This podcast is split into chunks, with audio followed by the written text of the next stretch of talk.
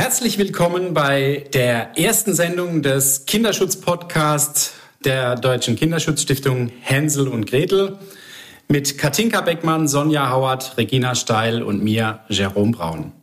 Wir hören von Menschen, die Kinder und Jugendliche schätzen, schützen und stärken. Wir schauen in ganz viele Schubladen, die sonst wahrscheinlich geschlossen bleiben würden. Und wir liefern wertvolle Informationen und Tipps für die Kinderschutzpraxis.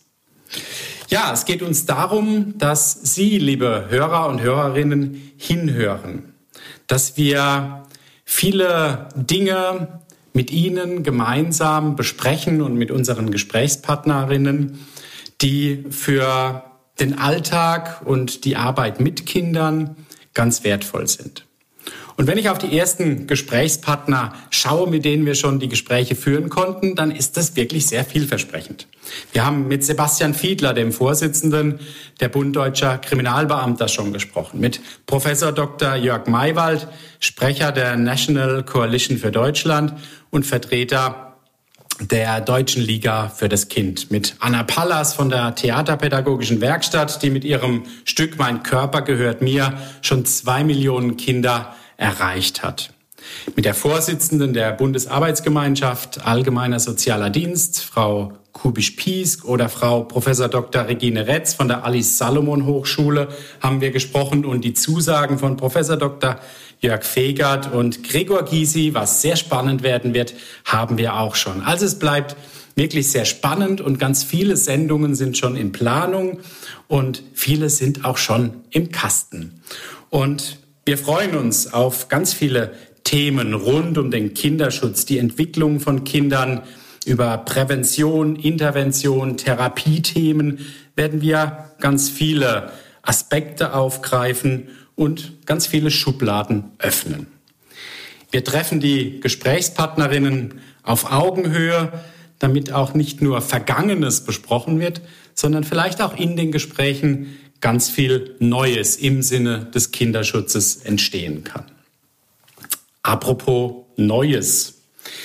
Wir vier Gastgeberinnen haben uns natürlich eine spezielle Zeit ausgesucht, um mit dem Kinderschutz-Podcast zu starten. Das war nicht geplant, aber letztlich starten wir in der Phase, wo der größte Kollateralschaden der Covid-19-Pandemie der Kinderschutz ist. Und deshalb greifen wir auch in unserer ersten Sendung dieses Thema schlaglichtartig erstmal auf und werden aber auch in folgenden Sendungen sicher nicht drum herumkommen, auch Aspekte des Kinderschutzes in einer solchen Ausnahmesituation immer wieder auch anzusprechen.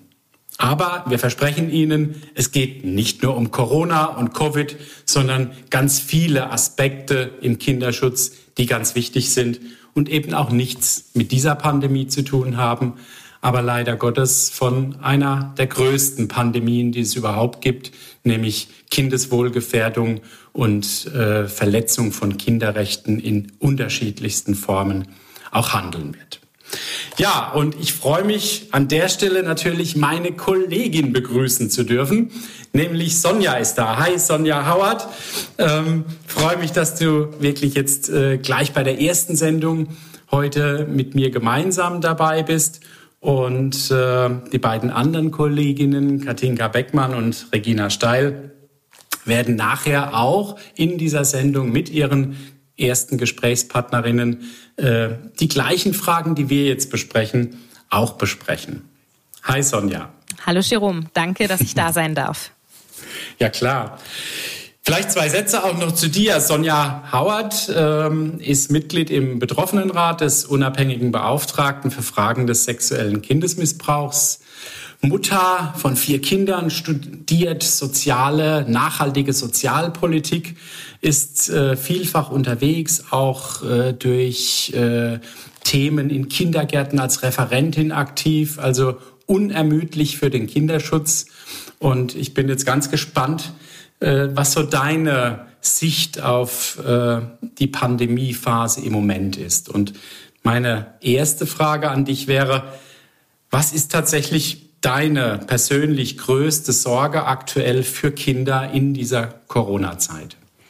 Ja, meine größte Sorge sind die ganzen Kinder, die in einem Elternhaus aufwachsen, in dem es ihnen nicht gut geht, wo sie Gewalt und Misshandlungen erfahren müssen und für die zu Hause eben kein sicherer Ort ist, sondern für die das draußen der sichere Ort ist. Ich sag mal Schule, Kindergarten, Verein, was auch immer. Und das ist lebensnotwendig für diese Kinder, damit die überhaupt mal abschalten können. Ich bin ja selbst Betroffene von Gewalt in meiner Kindheit. Wir wurden misshandelt, ich wurde missbraucht von meinem Stiefvater. Und für mich war, waren die paar Stunden in der Schule die Zeit, in der ich einfach mal durchatmen konnte, weil ich nicht die ganze Zeit in diesem Dauerstress, in dieser ja, in dieser Angst leben musste. Man muss sich das wirklich so vorstellen, wenn man in so einem Haus groß wird, man wacht morgens mit Angst auf und man geht mit Angst ins Bett und man hat die ganze Zeit diesen Knoten in der Magengegend. Man hat die ganze Zeit mit Übelkeit zu kämpfen, ähm, weil die ganze Zeit Stresshormone ausgestoßen werden, weil du musst ja dauernd in Hab-Acht-Stellung sein, weil die ganze Zeit musst du mit der Angst leben, dass wieder irgendwas passiert. Und wenn man dann draußen ist in der normalen Welt, dann kann man mal Luft holen und mal die Gedanken schweifen lassen und einfach mal ja, einfach mal nicht vorsichtig sein müssen. Und natürlich haben meine LehrerInnen das teilweise als, ähm, ja, als Faulheit und Unkonzentriertheit bewertet, aber für mich war das elementar wichtig, damit ich nicht komplett den Verstand verliere. Und für mich wäre in meiner Kindheit Corona der super GAU gewesen. Also ich habe Wochenenden und, und Ferien habe ich gehasst, weil es bedeutet hat, dass ich 24-7 zu Hause sein muss. Und wenn ich jetzt an die ganzen Kinder denke, die mehrere Monate mit ihren Tätereltern unter einem Dach gefangen waren. Anders kann man es gar nicht ausdrücken, ja. Also teilweise ja nicht mal raus durften. Ich meine, überlegen, wenn, wenn wir uns überlegen, im ersten Lockdown durfte man ja erstmal nicht mal auf den Spielplatz, also gar nicht mehr. Also da frage ich mich wirklich so, ja, wir haben eine Pandemie, ja, es ist wichtig, dass wir Menschen schützen, aber wirklich um den Preis? Also das ist eine Frage, die wir uns stellen müssen, weil diese Kinder sind sowieso schon geschädigt und jetzt sind sie noch zehnmal so viel geschädigt und ich glaube nicht, dass wir das auffangen können. Wenn diese ganzen Kinder wieder zurück in den Kindergarten, zurück in die Schule gehen und völlig fertig sind mit den Nerven von den letzten Monaten. Ich, das ist wirklich auch ein Appell an alle Lehrerinnen und Erzieherinnen da draußen bitte habt Nachsicht. Wenn ein Kind nicht funktioniert, dann fragt bitte lieber, woran das liegen könnte und denkt nicht, dass es einfach ähm, Kinder sind, die ähm, ja, die zum Beispiel einfach aus, aus Faulheit dann ihre Aufgaben nicht ähm, erledigen wollten. Ich zum Beispiel war die älteste von fünf Kindern. Ich war sehr viel für die Betreuung meiner jüngeren Geschwister zuständig. Und ich während Corona, ich hätte natürlich auch auf meine Geschwister dann aufpassen müssen, die nicht in die Schule und in den Kindergarten konnten. Und ich wäre nicht dazu gekommen, meine Aufgaben rechtzeitig fertig zu machen. Ich wäre, ich wäre mit ganz viel Lernstoff nicht hinterhergekommen. Und nicht, weil ich ein schlechtes Mädchen war, sondern weil meine Lebenswirklichkeit einfach so krass war, wie sie war. Und ich hoffe einfach, dass wir vorsichtig umgehen mit den Kindern, wenn die dann alle mal wieder, wenn wir irgendwann wieder zurück sind in der Normalität, dass wir die dann nicht noch fertig machen, diese Kinder. Ja, das ist äh, natürlich aus, aus deiner Perspektive, äh, kannst du das natürlich noch mal viel mehr auch nachvollziehen man, man hört natürlich über die Medien ständig und auch wir in, in den Fachgesprächen, naja, dass die Situation sehr brisant ist und dass dringend Kitas, Schulen geöffnet werden müssen, um eben diese Chance auch wieder zu haben. Aber ähm, so dieses Reinfühlen, was es auch wirklich bedeutet, äh, das ist natürlich nochmal äh, ein, ein ganz anderer Aspekt. Was glaubst du, äh, ja, welche Erfahrungen auch in dieser Corona-Pandemie, äh, sag ich mal, in, in, in den Schulen und äh, Kita, in den Kitas, was macht man da für Erfahrungen aus Sicht der Lehrer auch? Ja, die, die sind ja auch äh, zur, zu, zum Zuschauen verdammt, sage ich jetzt mal. Ja. Ja, es ist leider auch aktuell so, wie es sowieso irgendwie im Kinderschutz ist. Es kommt immer noch auf das Engagement einzelner Menschen an. Es ist, es gibt kein festes funktionierendes System. Und jetzt während Corona erst recht nicht. Also ich habe ähm, mit der Klassenlehrerin von einer meiner Töchter habe ich zum Beispiel, der habe ich einen Tipp geschickt, habe gesagt, während sie die Kinder noch in, in Präsenz haben, also das war nach dem ersten Lockdown, als die Kinder dann mal kurzzeitig wieder in der Schule waren, machen Sie doch mit denen ein Codewort aus. Und das war dann so hier, ähm, wenn ihr mich nach der, was war es, wenn ihr mich nach der Lösung für Aufgabe 13 fragt, dann weiß ich, dass was ist und dann gucken wir, dass wir uns bei Zoom oder so, dass wir uns in einem extra Raum treffen und dann ähm, weiß ich auf jeden Fall, dass ihr ein Problem habt und dass ihr, dass ihr sprechen wollt. Ähm, ich habe das aber auch an einen anderen Schulleiter geschickt und da wurde nicht mehr darauf geantwortet. Und das ist halt genau das. Also man kann sich engagieren, man kann versuchen, da zu helfen, man kann versuchen, Tipps zu geben, aber ob es dann wirklich ankommt, ob es dann wirklich auch so gemacht wird, das ist halt immer noch die Sache der einzelnen Personen. Und so sollte es natürlich nicht sein. Kinder brauchen eigentlich immer einen festen Ansprechpartner außerhalb ihres Elternhauses, der einfach auch wirklich verfügbar ist für sie. Ähm, ja, und diese Lehrerin, mit der ich das dann abgesprochen hatte, die hat das auch wirklich gemacht und ähm, das hat auch funktioniert. Also da hat dann auch tatsächlich ein Kind sich gemeldet. Ähm, mich hat eine andere Lehrerin ähm, tatsächlich angeschrieben auf Instagram, war das, die wollte, die, die, hat, die hat sich Sorgen gemacht, weil ein Kind sich ihr anvertraut hat. Und naja, wir wussten dann nicht, wie das Jugendamt dort drauf ist. Das ist ja auch immer so ein bisschen eine Glückssache. Und dann habe ich sie ermutigt, einfach mal zu versuchen, mit dem Kind so zu sprechen. Und die hat sich dann mit einer Kollegin zusammengetan und die haben herausgefunden, dass man bei erhöhtem Förderbedarf unter Einhaltung aller Corona-Regeln tatsächlich ein Kind in die Schule einladen darf. Und das haben sie dann also gemacht. Die haben gesagt, da besteht Förderbedarf, haben das Kind dann zu sich eingeladen und dann eben auch dem Kind nochmal die Möglichkeit gegeben, ähm, über die Situation zu Hause zu sprechen. Und solche Leute sind natürlich einfach Gold wert. Ja sowieso bei unserem Thema braucht es Mut äh, und Aktivität und äh, das, das ist sehr wertvoll, was du da auch leistest und, und ich freue mich wirklich, dass wir da auch gemeinsam jetzt mit dem Podcast äh, uns auf den Weg machen, diese Themen auch noch viel breiter zu streuen. Ja, meine letzte Frage schon zu diesem Themenkomplex. Was würdest du dir oder was wünschst du dir wir haben so eine Rubrik, die wir einführen in jeder Sendung, 99 Sekunden für den Kinderschutz. Was wünschst du dir in 99 Sekunden für Kinder in der Corona-Zeit? Ja, ich wünsche mir ganz grundsätzlich, dass Kinderrechte ins Grundgesetz kommen. Und damit meine ich nicht, dass Kinderrechte nicht sowieso auch Menschenrechte schon sind.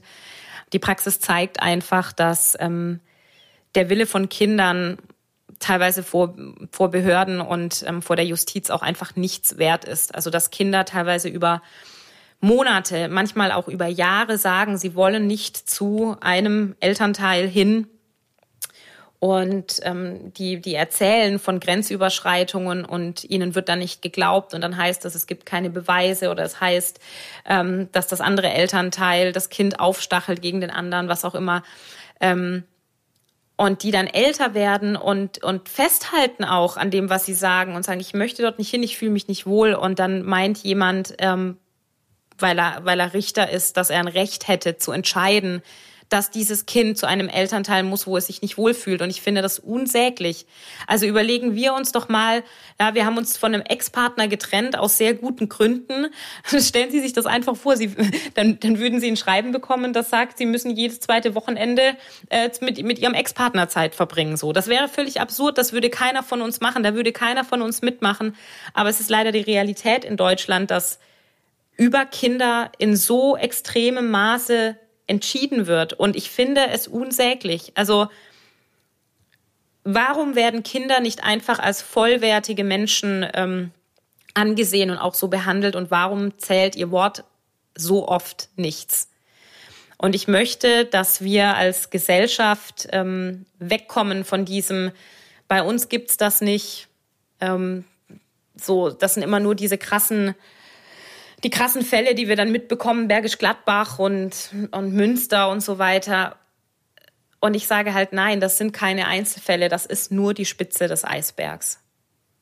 Das gibt es noch viel, viel häufiger. Wir haben einfach momentan noch nicht die Mittel, wir haben teilweise nicht die Finanzierung der Beamten, die sich da dahinter klemmen und dieses ganze Material auswerten. Wir haben einfach Leute, die viel zu schlecht ausgebildet sind, was TäterInnen-Strategien angeht, die sich blenden lassen von Eltern, die die perfekte Fassade hochziehen und ihren Kindern aber massivst schaden. Und das alles muss einfach aufhören. Und das ist eine gesamtgesellschaftliche Aufgabe. Und das bedeutet, jeder, jede einzelne von uns ist gefragt. Niemand von uns, der in irgendeiner Weise mit Kindern zu tun hat, kann es sich leisten, sich nicht zu diesem ganzen Thema zu informieren und dazu zu lernen. Es kommt wirklich auf jeden Einzelnen von uns an. Liebe Hörerinnen und Hörer, ich darf Ihnen ganz herzlich Anna Pallas vorstellen. Sie ist die Geschäftsführerin der Theaterpädagogischen Werkstatt Osnabrück und beschäftigt knapp 180 Kolleginnen und Kollegen, mit denen sie Theaterpädagogische Arbeit macht und vor allem ganz, ganz viel Prävention in Kitas, in Schulen bringt. Allein mit dem Stück Mein Körper gehört mir wurden über zwei Millionen Grundschulkinder erreicht. Ja, liebe Anna, was ist deine größte Sorge für Kinder in Corona-Zeiten? Also die größte Sorge ist, ich kann es gar nicht sagen. Also ich habe ich hab wirklich so viel Sorgen. Also abgesehen davon, dass äh, jetzt viel halt eben hinter verschlossenen Türen stattfindet. Und äh, Kinder, die gerade also auch schon äh, Erfahrungen gemacht haben mit sexualisierter Gewalt, dass die eben auch keinen Auslauf haben in dem Sinne, dass sie sich einerseits anderen zeigen und äh, mit anderen sprechen können, aber äh, sie eben dieser Gewalt noch viel weiter und viel enger verknüpft äh, ausgesetzt sein können äh, ist die eine Sorge. Aber die andere Sorge ist natürlich auch, dass gerade wir in unserer Gesellschaft so viel Interaktion im sozialen Miteinander brauchen und diese kleinen Kinder das jetzt alle gar nicht üben können. Die können das gar nicht üben. Mhm. Ja, und wenn man sich so überlegt, dass diese Erstklässler zum Beispiel äh, noch nie Corona-freie Zeit gehabt haben. Also die kennen Schule nur unter Corona mit, da musst du langlaufen, hier musst du langlaufen, da musst du still sein, hast du deine Maske auf und so weiter. All diese vielen gruseligen Elemente, die wir ja alle wirklich nicht mögen und aber über Vernunftswege das dann halt tun, äh, die so integriert haben in, ihr, in ihren Lebens, schulischen Lebensalltag, äh, dass ich denke, dass dann noch eine ganze Menge oder ich, ich befürchte, dass da noch eine ganze Menge an ähm, Dinge passieren, von denen wir noch gar keine Ahnung haben, was das mit uns macht. Was würdest du vielleicht auch aus eurer tatsächlichen Praxis, ich meine mit, mit euren Theaterprojekten, seid ihr in Schulen, in Kindergärten normalerweise, wenn sie nicht geschlossen sind? Was, was, was macht die Pandemie mit, mit eurer täglichen Präventionsarbeit im Kinderschutz? Also es ist wirklich gut zu vergleichen. Der, die erst, als die erste Welle war und der erste Lockdown war, hatten wir tatsächlich die Möglichkeit, äh, in die Schulen zu gehen. Nicht in viele, aber in doch schon einige, was uns natürlich auch äh, so ein bisschen äh, abgesichert hat, also finanzielle Art und Weise abgesichert hat da haben wir festgestellt, das haben mir die Spielerteams eigentlich alle bestätigt, dass es also ein, ein unheimlich große äh, Freude für alle, also auch für die Lehrerinnen und Lehrer war, uns wieder in der Schule zu haben und, zu, äh, und uns genießen zu können und diese spielerischen ähm, Präventionsarbeit äh, nutzen zu können. Das zum einen, aber zum anderen haben wir eben auch festgestellt, dass die Kinder äh, viel über häusliche Gewalt gesprochen haben, denn das können sie ja in unserem Theaterprogramm fragen wir schon, wobei hast du ein Nein-Gefühl und da sind also auf jeden Fall deutlich mehr Anmerkungen gekommen, dass es zu Hause so laut ist oder dass der Papa ähm, mich schlägt oder sonst irgendwie so, solche Dinge. Ne? Also dass wir festgestellt haben, es hat sich da schon etwas getan im Sinne dessen, dass die Kinder ihren Schutz nicht wirklich haben. Die letzte Frage, auch hier auf diese Thematik bezogen. Was wünschst du dir denn in 99, es dürfen aber auch gerne mehr sein, Sekunden, für die Kinder jetzt gerade in Corona-Zeiten? Vielleicht auch danach, ja? Ich wünsche Ihnen vor allen Dingen das ganze Glück auf Erden. Ich wünsche Ihnen, dass der Kinderschutz und ihre Kinderrechte ernst genommen werden und wahrgenommen werden. Ich wünsche Ihnen gute Vermittler und Vermittlerinnen, auch auf der schulischen Ebene. Ich wünsche Ihnen, dass Sie viele freie Zeit draußen verbringen können, um sich ausprobieren zu können und einen guten Freund und eine gute Freundin, mit der Sie spielen können, trotz Corona und ohne Maske und sich ausprobieren dürfen. Und ich wünsche Ihnen natürlich auch die Gesundheit jetzt eben im Kontext der Corona-Mutation. Wissen wir ja mittlerweile auch, dass es ein bisschen gefährlicher wird für Kinder und für Jugendliche. Liebe Hörerinnen und Hörer, begrüßen Sie mit mir Frau Kerstin Kubisch-Piesk, die Vorstandsvorsitzende der Jugendämter ist, genau heißt das eigentlich Bundesarbeitsgemeinschaft ASD, KSD, aber da kann vielleicht nicht jeder was mit anfangen.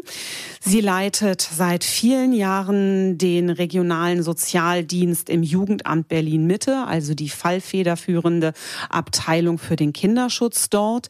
Sie arbeitet als Dozentin an der Freien Uni in Berlin oder auch zum Beispiel an der Alice Salomon Hochschule ebenfalls in Berlin. Sie engagiert sich in ganz, ganz vielen Vereinen zum Beispiel auch im Rahmen der Demokratiebewegung. Kerstin, was ist deine größte Sorge für Kinder in Corona-Zeiten? Meine größte Sorge ist, dass sie ähm, keinen Kontakt ähm, zu Gleichaltrigen haben, dass sie keine Struktur mehr haben, dass ihnen das fehlt. Ähm, auch wenn es manchmal stressig ist, in die Kita oder auch in die Schule zu gehen. Ich glaube, dass ähm, den Kindern sehr zu schaffen macht. Welche Erfahrungen machst du jetzt gerade in der Corona-Pandemie in der täglichen Arbeit in Bezug auf Kinder und Kinderschutz? Wir haben festgestellt, dass die äh, Meldungen nicht zugenommen haben. Wir wissen noch nicht so genau, wie wir das einordnen sollen. Ähm, es ist relativ, würde ich mal sagen, ruhig so. Und was wir auch noch bemerken, ist, dass es viel, viel mehr Meldungen gibt ähm, von anonymen Melder und Melderinnen und aber auch von Nachbar und Nachbarinnen. Also das ist sozusagen, kann man sich auch erklären, viel Homeoffice. Genau, das ist das, was mir aufgefallen ist. Was wünschst du dir in 99 Sekunden jetzt in der Corona-Zeit für Kinder? Ich wünsche mir, ähm, dass die Kinder wissen, ähm, wohin sie sich wenden äh, sollen, wenn es ihnen schlecht geht. Das finde ich ganz wichtig. Ich würde mir wünschen, dass es gute Konzepte gibt, ähm, dass sie zum Beispiel auch in die Jugendfreizeiteinrichtungen äh, gehen können. Also dass sozusagen äh, sie nicht das Gefühl haben, dass sie so, also wenn es ihnen nicht gut geht, ganz allein auf der Welt sind, würde ich mal so sagen. Genau. Ich darf Ihnen, liebe Hörerinnen, liebe Hörer, Professor Hanna Christiansen von der Philipps-Universität in Marburg vorstellen. Frau Professor Christiansen ähm, hat dort die Professur für klinische Kinder- und Jugendpsychologie inne. Sie leitet dort ähm, die entsprechende Abteilung, aber auch ein großes Institut für die Ausbildung in Kinder- und Jugendlichen, Psychotherapie und die dazugehörige große Ambulanz, an der viele Kinder und Jugendliche ähm, Behandlung finden. Die erste Frage ist, was ist deine größte Sorge für Kinder in Corona-Zeiten? Ganz generell ist meine größte Sorge im Moment, dass die sozialen Kontakte, die die Kinder sonst üblicherweise haben, dadurch, dass sie in Kindergarten, Kita, Schule gehen oder im Sportverein sind, weggefallen sind. Also diese strukturierten sozialen Kontakte, über die die Kinder in Austausch miteinander kommen, in Austausch mit Lehrkräften, die fallen weg. Und unter Kinderschutzgesichtspunkten würde ich sagen, ist es insofern relevant, als dass wenn Kinder in Betreuung sind, dann gucken ja auch noch andere Leute hin, auch andere Erwachsene, zum Beispiel die Erzieherinnen, die Erzieher, Lehrkräfte. Oder auch andere Schülerinnen und Schüler, die vielleicht was mitbekommen. Und das sind schon wesentliche Schutzfaktoren für die Kinder. Und dadurch, dass das jetzt weggefallen ist, so lange Zeit, waren die Kinder ja vor allen Dingen zu Hause in den Familien. Wir wissen aus den Studien, dass die Familien wirklich stark belastet sind. Die jonglieren mit den verschiedenen Anforderungen, Arbeit von zu Hause, Betreuung der Kinder, Fernunterricht der Kinder. Und gerade Familien, die schon vor Corona belastet waren, zum Beispiel durch eigene psychische Erkrankungen oder aber auch durch ja, finanzielle Belastung, sind durch die Pandemie nochmal sehr viel stärker belastet worden. Und dann passiert es auch leichter, dass Eltern die Hutschnur durchbrennt. Und dann ist es eben oft so, dass die Schwächsten im System das dann stärker abbekommen. Welche Erfahrungen machst du in der Corona-Pandemie in deiner täglichen Arbeit in Bezug auf den Kinderschutz? Ich selber habe ja leider gar nicht mehr so viel therapeutischen Kontakt zu den Kindern und Jugendlichen. Ich bekomme das mit als Leiterin der Ambulanz, dass mein Team mir sagt, dass äh, die Anfrage ungebrochen ist oder sogar sehr viel höher geworden ist. Wir hatten eigentlich Sorge, dadurch, dass wir im Frühjahr letztes Jahr die Ambulanz auch drei Wochen geschlossen haben, um überhaupt umstellen zu können auf Online-Angebote und, äh, und Face-to-Face -face unter Einhaltung der Hygieneregeln waren wir in Sorge, ob wir überhaupt die Stellen weiter finanzieren können. Und es hat sich dann gezeigt, dass wir in den ersten drei Quartalen 2020 so viel Umsatz gemacht haben wie noch nie zuvor. Und das heißt, dass wir es wirklich mit einer hohen Inanspruchnahme durch Kinder, Jugendliche und Familien zu tun haben und dass die Belastungen wirklich hoch sind. Und das sehen wir zum Beispiel auch bei dem aktuellen Barmer-Report, der gezeigt hat, dass sich die Zahl der Kinder, die unter psychischen Belastungen leiden, verdoppelt hat. Und die COPSI-Studie vom UKE sagt ja, dass die Belastung der Kinder von 18 Prozent auf 33 Prozent angestiegen sind. Das heißt, wir haben eine hohe Zunahme an psychischen Belastungen und an Bedarf für die Kinder und Jugendlichen, den wir auch gar nicht decken können. Also ich sehe auch, dass wir einfach sehr lange Wartezeiten haben. Die, die schnellsten Termine für ein Erstgespräch, wer sich jetzt meldet, bekommt einen Termin Ende Mai, Anfang Juni. Das ist einfach sehr lange und oftmals auch viel zu spät, weil die Kinder oder die Familie brauchen jetzt eine Entlastung. Hm. Vielleicht können wir noch kurz sagen, der, diese Barmer, dieser Barmer-Report, dass du vielleicht nochmal sagst, was das für ein Report ist und was das auch für eine Studie war, die du erwähnt hast. Ja, also der Barmer Report, ich, ich sage jetzt hoffentlich nichts Falsches, ich gucke da nochmal gerade rein.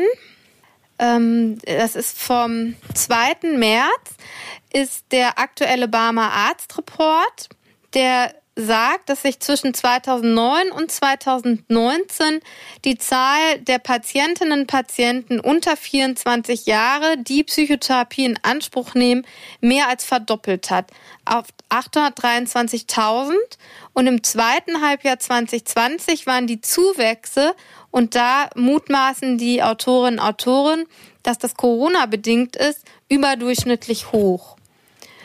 Und die Belastung der Kinder ist also deutlich angestiegen und das andere ist die COPSI-Studie, die unter Leitung von Ulrike Ravensieberer am UKE in Hamburg durchgeführt worden ist. Und die haben sich äh, angeschaut, wie hoch ist die Belastung der Kinder und Jugendlichen jetzt und haben dafür über 1500 Familien mit Kindern zwischen 17 und 7 und 17 Jahren untersuchen können und hatten dann aus der Bella-Studie, dem Modul für die psychische Gesundheit des Kinder- und Jugendgesundheitsservice vom Robert-Koch-Institut, Vergleichsdaten. Und mithilfe dieser Vergleichsdaten können sie zeigen, dass vor der Pandemie 15 Prozent der Kinder und Jugendlichen über eine reduzierte gesundheitsbezogene Lebensqualität berichten. Und seit der Pandemie ist dieser Wert auf 40 Prozent angestiegen. Und für die äh, psychische Belastung haben sie eben ähnliche Daten, dass sie sagen, vor der Pandemie lag der Wert der belasteten Kinder und Jugendlichen bei 18 Prozent und aktuell liegt er bei 33 Prozent. Was wünschst du dir in äh, 99 Sekunden in der Corona-Zeit für Kinder? Ich wünsche mir einen Kindergipfel, dass die mal eingeladen werden von der Regierung und mal ihre Bedürfnisse äußern können und sagen können, was sie wirklich brauchen. Und dass die Kinder und Jugendlichen mal selber gehört werden und dass nicht immer nur schlaue Erwachsene gefragt werden, sondern dass die Kinder und Jugendlichen selber eine Stimme bekommen. Genau wie die Autoindustrie, die Flugfahrtindustrie und der Fußball. Ich freue mich sehr, dass wir sozusagen am Ende dieser ersten Sendung auch sind. Und ähm, mir bleibt nur noch zu sagen, danke, dass Sie hingehört haben.